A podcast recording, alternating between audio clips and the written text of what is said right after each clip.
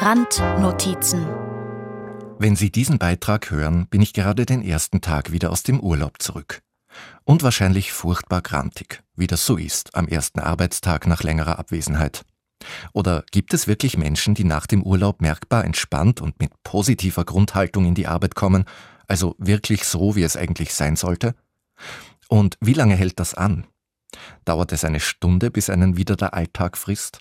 Bis zum Öffnen der überfüllten Mailbox für uns Büromenschen? Bis zur ersten kleinen Irritation? Zieht sich der Prozess weit in die Woche oder habe ich mich heute früh beim ersten Weckerläuten schon wieder eindeutig urlaubsreif gefühlt? Schwer zu sagen, diesen Text habe ich jedenfalls schon vor Urlaubsantritt aufgezeichnet. Vor ein paar Tagen habe ich erst die Reise gebucht und geplant, was ich dort alles unternehmen möchte. Nicht zu genau natürlich. Nur ja nicht alles mit Sightseeing vollstopfen. Es gibt ohnehin immer mehr Sights, als man sehen möchte, und man will ja im Urlaub nicht auch noch gestresst von Termin zu Termin rennen. Also, wohin? Wie alle Touristen natürlich dahin, wo keine Touristen sind. Wer in Wien in der Nähe einer der klassischen Sehenswürdigkeiten aussteigt, die tatsächlich klassizistische Sehenswürdigkeiten sind, findet an einer Glasscheibe der U-Bahn-Station taktisch platziert ein Pickerl mit der Aufschrift Entdecken Sie Wien abseits der üblichen Touristenrouten. Ein individueller Fremdenführer bietet hier niederschwellig seine Dienste an. Mit einer Behauptung, die sich inzwischen gefühlt alle seine Kollegen und Kolleginnen angeeignet haben. Alle wollen sehen, was sonst niemand sieht. Die üblichen Touristenrouten, die ausgetretenen Pfade, sie müssten mittlerweile vollkommen leergefegt sein. Wer so bewusst unterwegs ist, möchte wahrscheinlich auch gleich umweltbewusst reisen. Fliegen ohnehin nur noch mit schlechtem Gewissen. Flight-Shaming war vor einiger Zeit einmal das Schlagwort, wenn das soziale Umfeld bei kerosinintensiven Urlaubsplänen die Nase rümpft, statt wie früher zu gratulieren oder halbernst gemeinten Neid zu bezeugen. Und die Reiseanbieter scheinen bei diesem Trend sogar mitzumachen.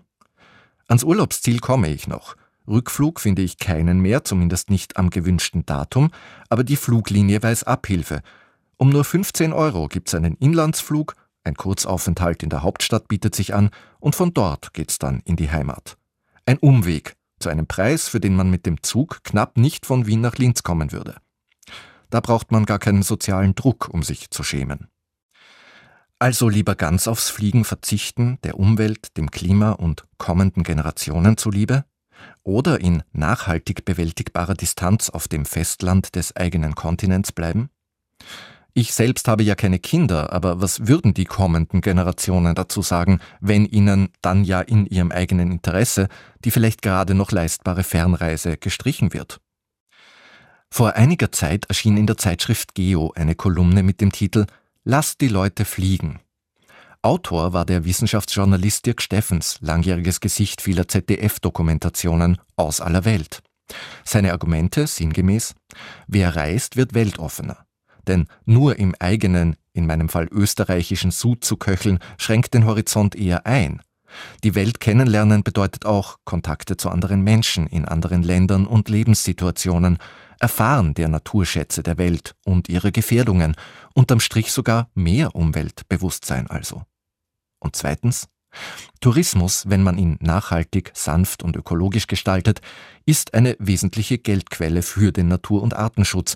Letztlich ist es eine der wenigen Möglichkeiten, mit einem Lebensraum Geld zu verdienen, indem man ihn nicht ausbeutet, sondern erhält, je unberührter, desto besser sogar. Statt den Wald einmal abzuholzen und das Holz zu verkaufen, kann man immer und immer wieder TouristInnen durchführen und jeden Tag Geld damit verdienen. Daher kommen ja auch die rührenden Geschichten von ehemaligen Wilderern in Ostafrika, die sich zu Rangern umschulen ließen, Tiere schützen statt Tiere töten. Das funktioniert immer so reibungslos, weil es diesen Menschen in aller Regel ja nie ums Töten ging, sondern ums wirtschaftliche Überleben. Und das kann man niemandem vorwerfen.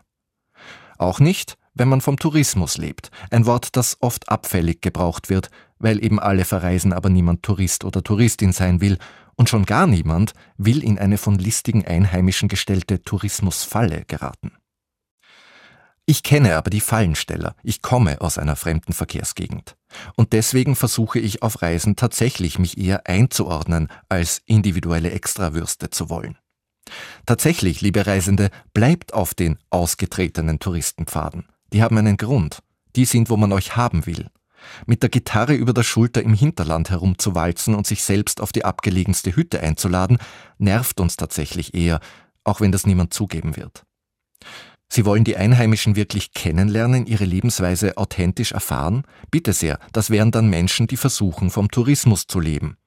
Also ab auf die ausgetretenen Pfade und Geld dalassen wäre super. Fertig ist der Urlaub. Und da gibt es schließlich oft auch wirklich die interessantesten Dinge zu sehen. Wer trotzdem nicht in der Masse untergehen will, früh aufstehen und knapp vor Sonnenaufgang an der begehrten Sehenswürdigkeit eintreffen, hilft immer.